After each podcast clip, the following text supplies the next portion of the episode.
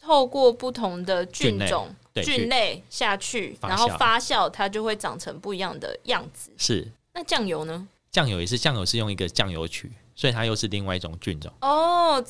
贵圈好乱哦。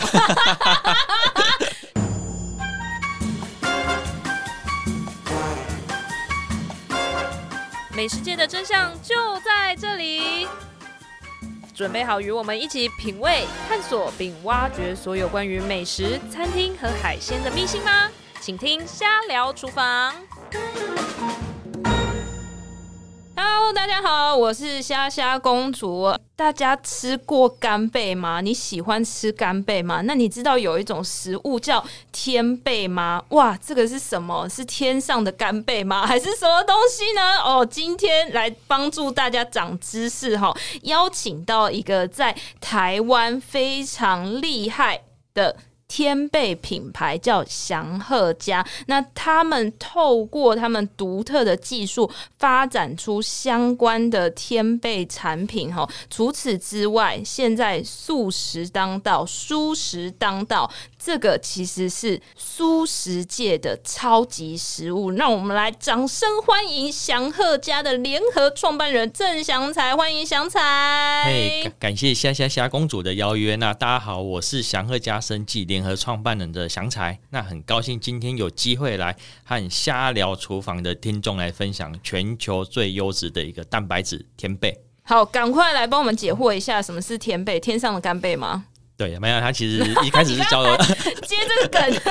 没有，它其实一开始有叫做上天来的宝贝或上天上赐予天的来的宝贝，对，但它其实没有，它其实是因为它是一个东南亚的一个发酵的一个食材，嗯那它是英翻种，它英文就叫天贝 （T E M P E H），嗯然后直接天贝把它翻成中文就叫天贝。对，那其实，在其他国家也有把它叫成单贝，仙丹的丹，单贝，对就是反正就是音译啦，对音译，所以它其实这个对我们来讲，其实一开始也是造成蛮大的一个困扰。困扰，大因家为都啊说。华人就觉得，哎、它是不是干贝的变化型这样对？对对，甚至我朋友都以为，哎、你现在转行做卖海鲜的东西了。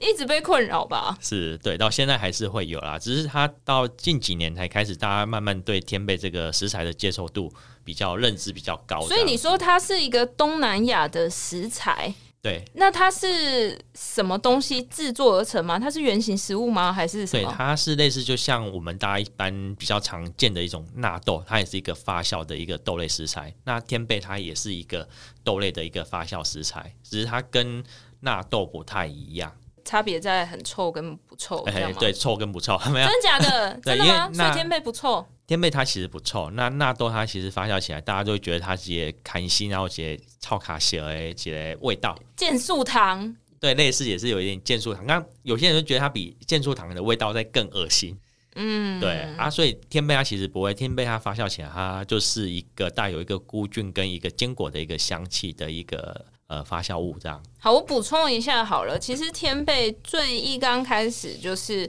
黄豆加天贝菌种嘛，对天贝菌嘛，所以是一种菌，特别叫天贝菌。对，它这个菌就是它其实最早我们那时候去追溯啊，就是它天贝的这个发酵食品的来源。那它其实最早追溯是在宋朝的时候，郑和下西洋，那他把那个中国在做酱油的技术，把它带到东南亚国家，然后教他们做酱油曲。然后哦对酱油曲，对，所以它是用黄豆下去发酵。可是可能当时候印尼爪哇岛那边的人，他其实算是比较懒惰。哎、我刚刚讲不到会 不会没关系，没关 系，会不会得罪不会印不尼爪哇会，我们这是中文的频道。对，所以他们他们因为他们比较懒惰，所以他们把煮熟的豆子，然后就忘记去拿去做酱油，然后用香蕉叶把它包覆住。那包覆住之后，他到隔天才想到，哎、我有煮好的豆子，我忘记去把它做成酱油。所以等他去把它打开，才发现，哎、它的那个煮熟的黄豆变成一个雪白块状的一个产物，所以它就是天贝这样子的一个由来，这样。所以他那时候已经加菌了，它其实天贝算是一个大自然的一个微生物，所以它其实是在那个香蕉叶上，所以它是、哦它是一个自然的一个产物所的一以个只菌。是刚好香蕉叶包进去，对对然后对打开。但是打开，通常我们看到一个毛茸茸的东西，应该会觉得谁发搞？霉吧？对对啊，那所以怎我么会觉得他可以吃？所以那时候就觉得他们印尼人，哎、印尼爪哇岛的人其实还蛮勇敢。他是说那时候他们叙述好 是，看，因为他说他懒叙惰又勇敢，那他那时候是说打开的时候，它闻起来就带有一个，因为他们有先闻过，然后就觉得它是一个啊刚讲的，就是它有一个坚果跟一个菇菌的一个味道，可是它豆子是已经熟了，所以他就直接把它切一小块来吃。哎、结果才发现它吃起来的味道其实还不错，所以就开始慢慢衍生的一些天贝的一个食材跟料理出哇，来很这样。酷哎！那那时候他们的应用是用在什么东西？就譬如说配饭吗？还是标本？因为纳豆就是拉标啊一本拉，对，就是标打一本颗嘛。蛋啦、加葱花，然后酱油这样。对，那所以印尼人吃天贝都怎么吃？还是当零食干吃，还是怎么样？他们其实因为在早期在呃印尼爪哇岛那那个年代的时候，他们其实肉是很贵的一个食材，哦，就是只有很皇宫贵族里面或是有钱人才吃得起。可是对，他们为了要补充一个蛋白质，所以他们是在当时候是把天贝把它做成是一个肉类的一个替代品哦，难怪你都会说天贝是那个田里的的呃牛牛排。排是。哦，原来是这样，好特别哦，真是出乎我意料哎。那这个东西在台湾其实市场还是待开发，对不对？其实真的没有很多人认识，对吗？对，其实台湾这边像我们是五年前开始接触到这个行业，那但其实我们最早我接触到天贝，我其实是在十年前就有接触到天贝，在我们前公司在呃，其实在我研究所的时候就有接触到天贝这个食材的菌种，可是它在台湾并没有很普遍的去推广它，这样子可能是大家的饮食习惯的一个的问题吧，啊，只是在近几年可能健康意识，然后以及我发现其实是跟新冠肺炎的一些的疾病有一些关系，所以它导致它现在变成比较多人去接受这个健康食材的一个使用。这样，嗯，那台湾做天贝的人多吗？其实台湾做天贝的话，我们其实算是第四家，那那啊其很实少哎、算不多。那前面三对家啊其实都已经做了，我们还没开始进来这个行业的时候，他们都已经做了快十几年了吧？哇。我还以为都是进口的、欸，就想说什么是那个印尼啊、东南亚的那个店家会进一些当地的食材，有，它早期是有进口，可是它进口进来台湾的味道，台湾嗯能不能接受？是怎样有新香料吗？还是、哎、也不是新香还料是，豆味比较重？它的豆味比较重，然后可能他们会觉得是呃坏掉的纳 豆，就是又有超卡西尔的味道。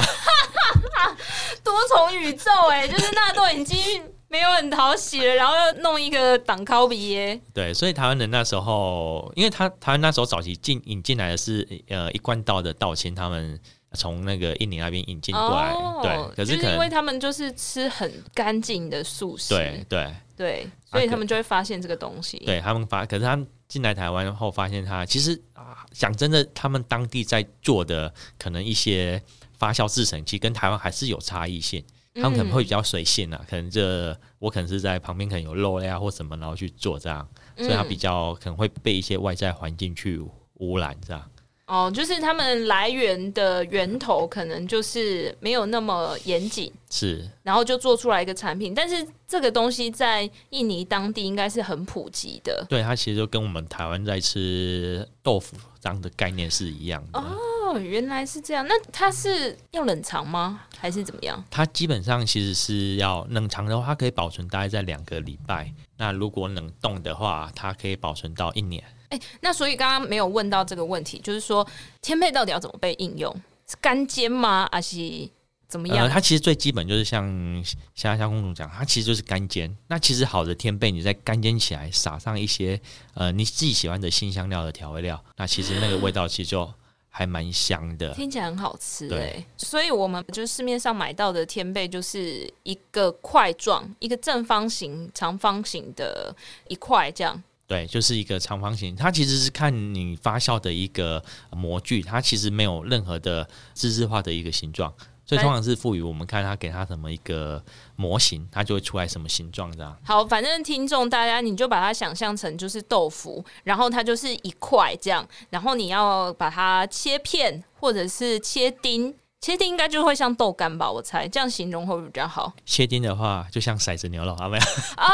对耶，哇，很厉害，很啊会形容哎。然后对就是可以煎啊、炒啊、烤啊，，对。啊可以水煮吗？它会散掉吗？他他我们之前有消费者也有质疑说，诶、他会不会？因为他毕竟还是豆子嘛，对那啊，它其实是靠天贝菌去把它包覆住，所以对，它不管你是切块、切片、切丁，它其实基本上是不会散掉的。是用水煮它也是不会不会散掉。哦，就是它就已经抓很紧这样。是是是，那蛮有趣的耶。那所以，我我想问，纳豆本身就是一种豆的品种，诶、没有纳豆的话，它其实算是一个黄豆发微生酵物吗对，它它是它是黄豆发酵。对它是黄豆发酵，可是它是呃细菌，纳豆其实是 细菌。对，所以我们其实在吃纳纳豆豆是细是吃 细菌，但是它是一个好的细菌，就跟乳酸菌一样，它是好的一个一个微生物，所以它它发酵起来就会丝丝粘稠，然后砍稀。但是我们吃的天贝其实不一样，它的菌是真菌，就会跟我们在吃的杏鲍菇或是香菇，它的菌丝形态是一样的，所以它的区别是在这边。嗯哦，其实有一点困难，但是没有关系。意思大概就是它的品种都来自于黄豆，透过不同的菌种、对，菌类下去，发酵然后发酵，它就会长成不一样的样子。是那酱油呢？酱油也是，酱油是用一个酱油曲，所以它又是另外一种菌种。哦，贵圈好乱哦。 其实豆类的世界哇，今天真是对超展开耶！就是对光黄豆一个人就可以长成这个样子。对，它可以长很多，就像日本的那个酒曲，做清酒的那个酒曲，它也是可以用豆子下去去发这那样。不是都米吗？它米跟豆都可以。哦，对，哎、可是那我问一个问题哦，是希望你不要被我考倒，就是好 黄豆是生长在土上面的吗？对，它是生长在土上面的。空气凝结三秒钟， 他就想说为什么会问这个问题？不是，我真的是好像没有看过什么所谓的黄豆田还是什么、哎，那个都、呃台湾有在种植吗？还是台湾其实种植的黄豆其实不多，台湾的黄豆其实还是都是仰赖进口比较多。可能哪一个像国家是比较多目？前都是加拿大，加拿大哦，生产对谷物的对地对对方。，然后还有之前可能就是像俄罗斯，那可是现在对，所以它战争之前战争这样，其实它的豆类的一个物价其实是有波动的。好，那黄豆之外还有其他豆可以做这个东西吗？做甜杯？这个话，其实像我们呃公司跟其他家不太一样的地方是在于，其他家他们其实就像刚刚霞公主讲的，他们都是用黄豆。那我们其实也有用像黑豆啊、鹰嘴豆、花生。那我们花生是用台湾的花生，花生也可以做，嗯，花生也可以。对，那我们也有用像我用我朋友的一个坚果，我们是用腰果，腰果也可以做，对做腰果成天贝对，吗？它也可以做成天贝。那哦所甚以一样就是加天贝菌，对，然后让就是它天贝菌，腰果可以发酵 哦。对，所以不是呃不是黄豆比较乱，是是菌比较乱。原来是这样，那有没有吃起来风味会不一样吗？还是口感？其实它每种不同的豆谷类去发酵，虽然都同样都是天贝菌，那你发酵不同的豆谷类，它起来的口感、味道其实都不太一样。那天马行空想一下，就是红梨啊、小米啊、哦这些都可以吗？对，，这都可以。嗯只所以要其实只要谷物都可以。对，只要是谷物类都可以去做天贝的一个发酵。所以谷物是怎样？就是特别适合它们生长吗？对他们可能就比较植物性的一个食材，那天贝菌它都可以去生长，这样哦，那真的是绿菌在乱呢、欸对，真的是菌在乱。 那那那，我想问，就是其实我们过去常听到这个素食界比较常在讨论的超级食物，像是洛梨啊，然后毛豆啊、嗯是藜麦啊，那还有没有天贝？应该算是目前台湾算是比较新颖的食物吧。对它天贝虾，其实我们后来有自己去调查去看啦，它其实呃不止在台湾，它其实在欧美国家，它也算是现在还蛮追求流行的一个超级食物的一个食材。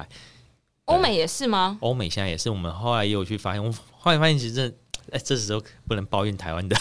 那个投投资环境，想想说什么？对，那因为我们有去去找啊，就是在二零二零年的时候，在欧洲有一个也是做天贝的，然后创投公司是直接投了五千万欧元。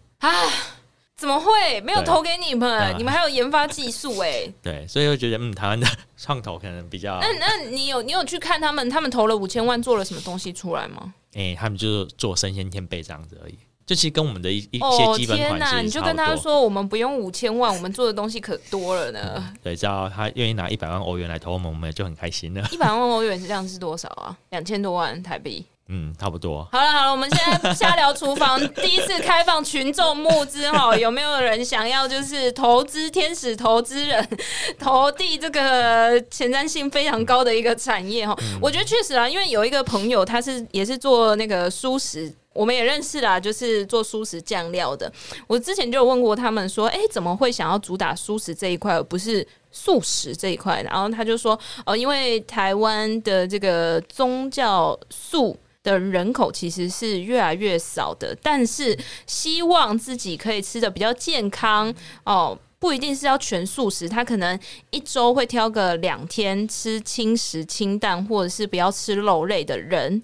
健康意识抬头的人，这个族群开始变多了。所以，当我们用素食的角度去服务市场的时候，不是用素食，因为素食普遍定义就是难吃，或是很油，或选择很少。我我说真的啊，我第一次去吃那个素食餐厅，而且还是 buffet，我就很期待。因为没有吃过全素的餐厅，就会想说，哎、里面的东西到底是怎么样的呈现法啊？进去当然有一些生菜啊，然后当然还有一些煮熟的蔬菜，这个很可以理解。然后我就发现一个我最不能理解的东西，就是素的生鱼片。哦，是不是？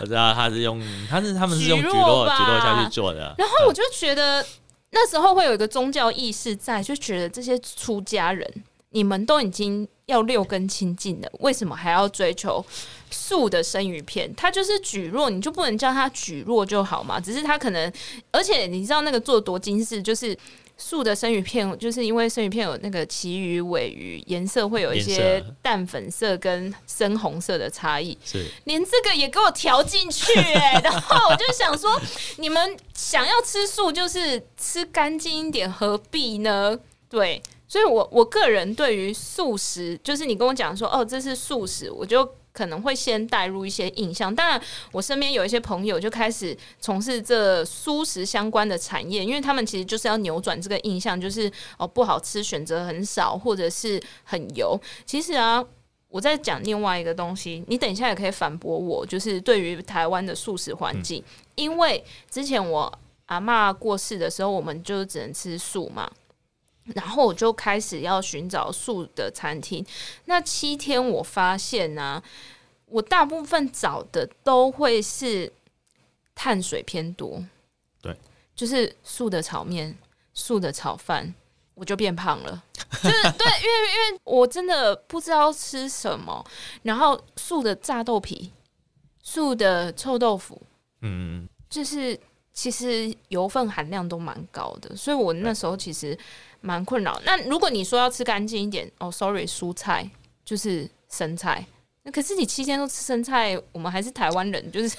可能还是会有一点不习惯。你怎么面对现在那个素食环境？其实台湾的素食环境其实是算以全世界来讲的话，算还蛮特别。但其实台湾特算别是怎么对，个因特为别啊法因？为台湾其实比较局限是在于宗教素，对对，因为台湾早期吃素都是宗教素，所以它的限制就会比较多，不能吃蛋，不能吃奶，不能吃五星。星对对那其实像我们去后来去探讨，像欧美国家，他们其实是他们不吃蛋不吃奶这是正常，因为他可能有一些过敏源的一些嗯没原因，错或是一些爱护。刚想要讲，现在年轻人可能会针对就是爱护地球啊、环保树啊，或是友善动物之类的这一些族群，他们就本身就是不吃肉类。那其实呃，如果以欧美他们国家，他们是可以接受五星。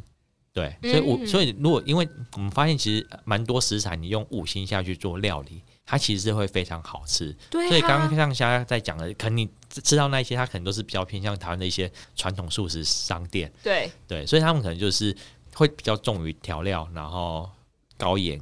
高油高油，对，还有那个然后素的自助餐，然后里面有肉哦，素肉，我高哦就素觉肉得，很崩溃。，对，因为他们其实，嗯，他现在是介于在很模糊的地段，他可能是想要让一些吃荤食的，他可以去接受吃素。可是他可能又要去仿做一些像什么素鸡排啊，对啊，或是这我不太能接受哎。对，那可是其实因为它这种的主要的成分来源都是用大豆蛋白，对那其对实大豆蛋白会有一个豆腥味，对，所以就是因为那它个适口性不是很好、对啊，它哎会因为要掩盖这个豆腥味，所以它才会再加大量的香料。嗯，对，所以这种香料可能就是导致变成有些人就会讲说，哎、你假菜无节，假菜逼。嗯，所谓假菜逼，不是可能不是人家讲的吃蔬菜，是他觉得你吃的那个塑料有一个味道有一，个味道啦，对对，而且是千篇一律的味道，因对就为是大家的做法就是差不多，都是同同同一家的 那个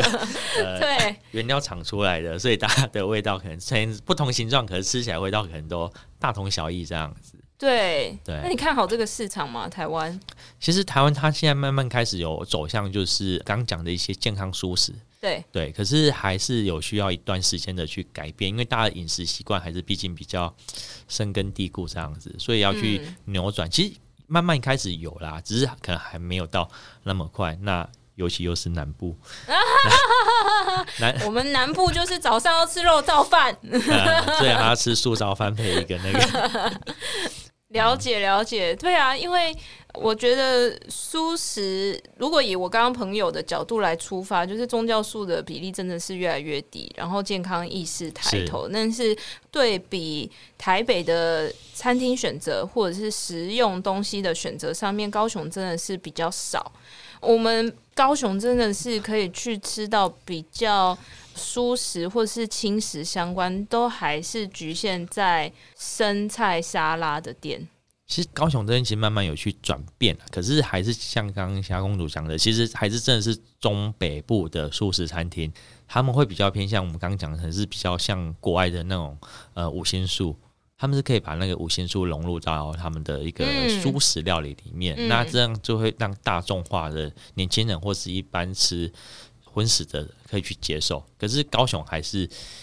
比较传统素比较多。对啊，就是如果它有一些变化型，我就可以接受，但是我真的无法接受素生鱼 片、素素鸡排、素牛排，我可以素虾头，但是刚刚那些我都不 行。诶，现现在也有素龙虾啊、真的假的？那怎么做的？呃他他现在就是嗯、呃有他们有跟一家厂商合作，那他听说他口感吃起来真的跟早期也有素虾，可是早期素虾就像刚讲，它其实是用菊络下去做的，所以那种对，口感就很很很诡异。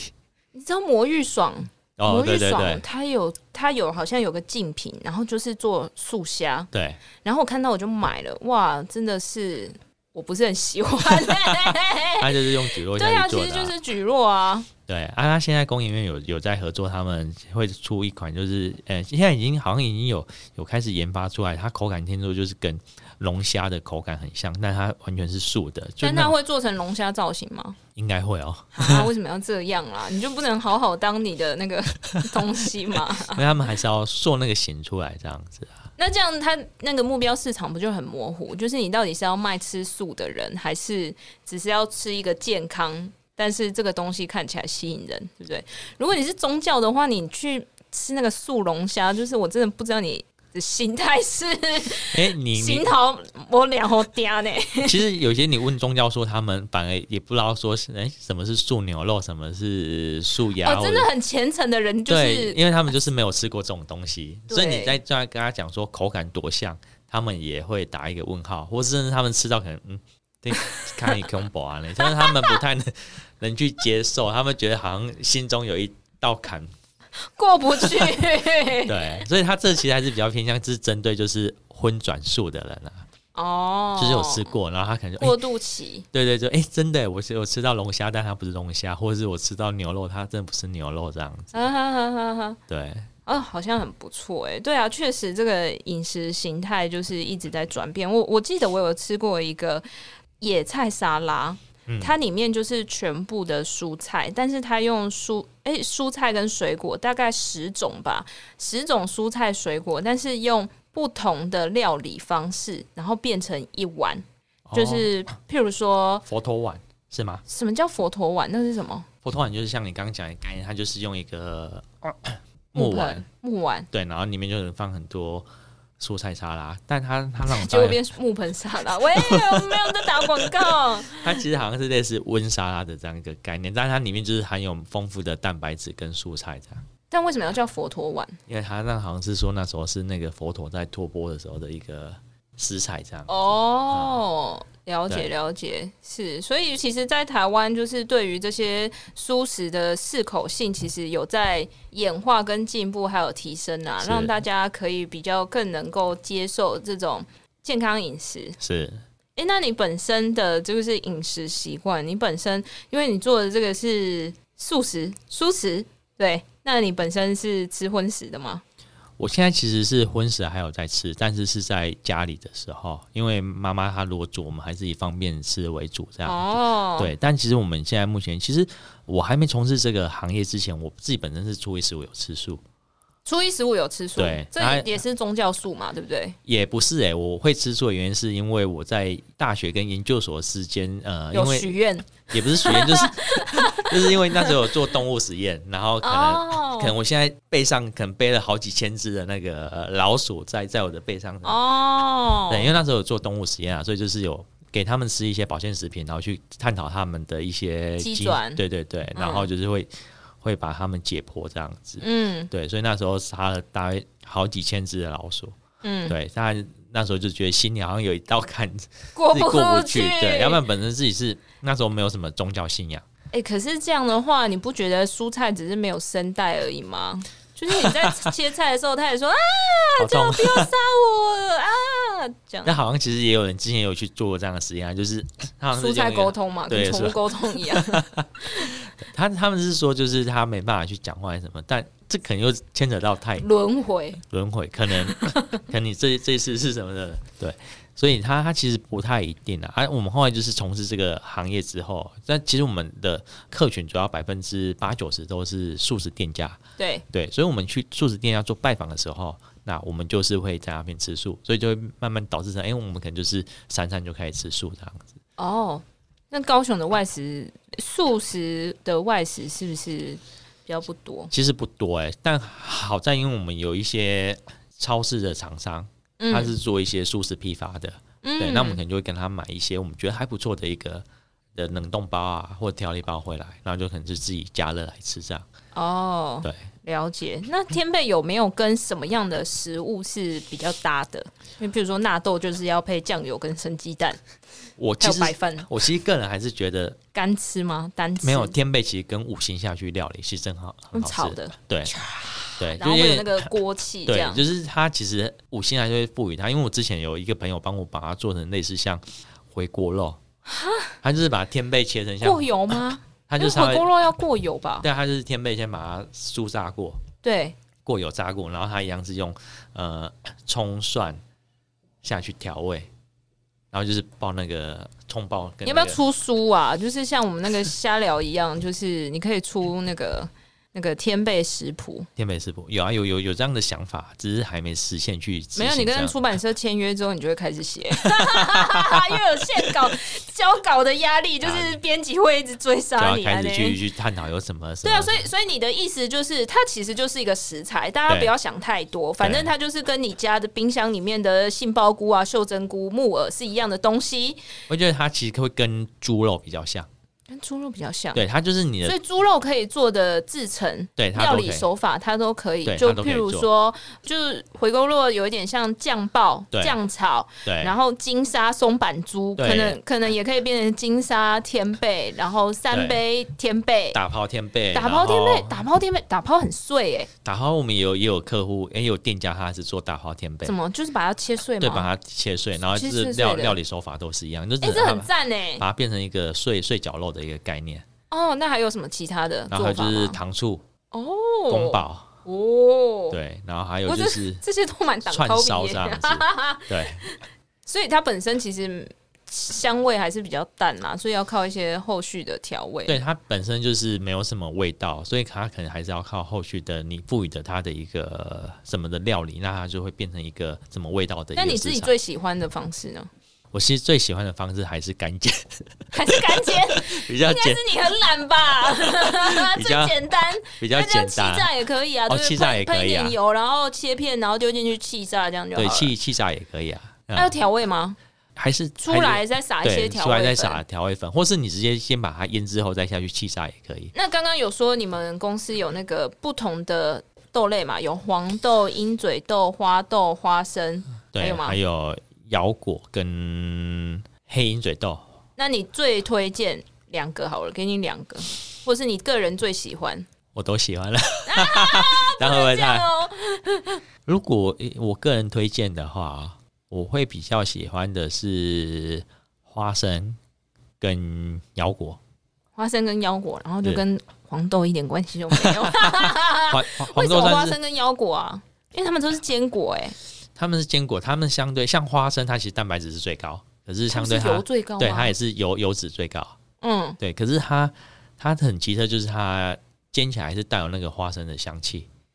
然后又有一个菇的味道吗？哎、它它这样反正就不会有哦菇的味，它它就嗯起来就是会比较偏花生的香气这样，所以你苏大等锅一下，等一下，我觉得这个听起来很理所当然，因为它是花生啊，没有，因为有有些你发酵完，它可能就是原本食材的那个味道 就哦，会，被不见了，对淡化了。对对，像你如果像以黄豆来讲，那黄豆它发酵起来其实就不太会再有保有黄豆的，黄豆的味道，对对对嗯，哈、啊，花生它比较还是会保有，就是煎起来还是会有花生的香气这样。那腰果呢？腰果也是，腰果就是它你煎起来也是带有腰果的那个香气，我真的很想知道，如果他们煎起来如果有泰国香香气， 会不会也不错？好啦，开玩笑的，因为听起来蛮好的、欸就是真是让我们长知识，就是关于哎。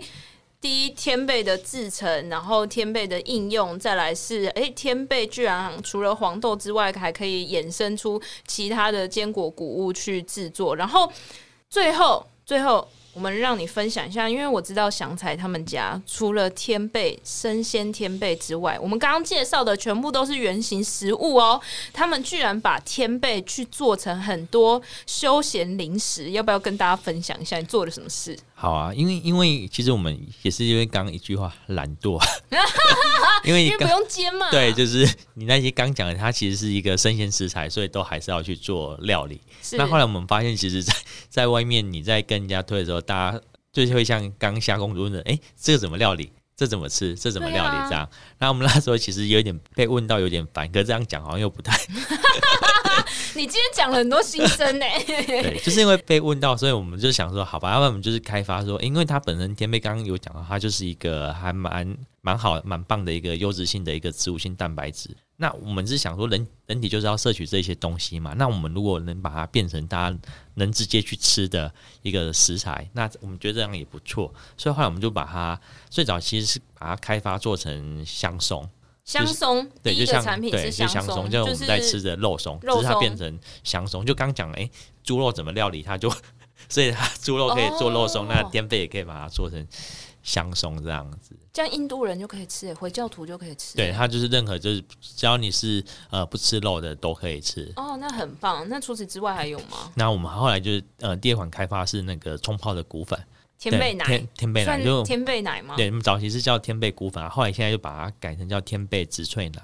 对啊，它就是类似像我们在泡的谷粉这样子的概念，嗯因为想说，诶，我们已经把它发酵熟化了，那让消费者可以去好去吸收，那我们就把它做成一个冲泡式的一个粉类的一个商品。嗯，对蛮聪明对的，。那第三款就是后来做的就是天贝坚果棒，嗯，对，这个就是我其实蛮爱吃的，而且我要跟大家隆重的介绍，天贝坚果棒有非常多口味，不管是甜的还是咸的，椒麻、巧克力、草莓都超级好吃。对，它等于说就是让大家能随时随地去补充。那不管是你把它当成正餐，然后再搭配一杯豆浆或牛奶，或是说，诶你在呃上班或者是途中，你觉得诶下午茶点心都可以是及时补充到一个蛋白质的一个商品，这样。了解，好哦，谢谢祥才今天来这个瞎聊厨房做的分享吼，真是让我长知识。因为其实我认识祥才大概两年左右的时间，他今天讲出来的一些跟天贝应用面相关的东西，真的是我平常没有料想到的。也就是说，我平常都只买休闲零食，就是都还没有就是品尝过真的天贝用不同的料理方式玩出新花招，我觉得这蛮有趣，蛮有趣的哈。这我觉得也是瞎聊厨房想要带给听众，就是去窥探一些你。不知道或是非常有趣的食材的秘密哦，谢谢祥鹤家今天祥材的分享。如果喜欢这集的话，欢迎订阅《瞎聊厨房》，并帮我们留下五星好评哦。下次见，拜拜。哎谢谢。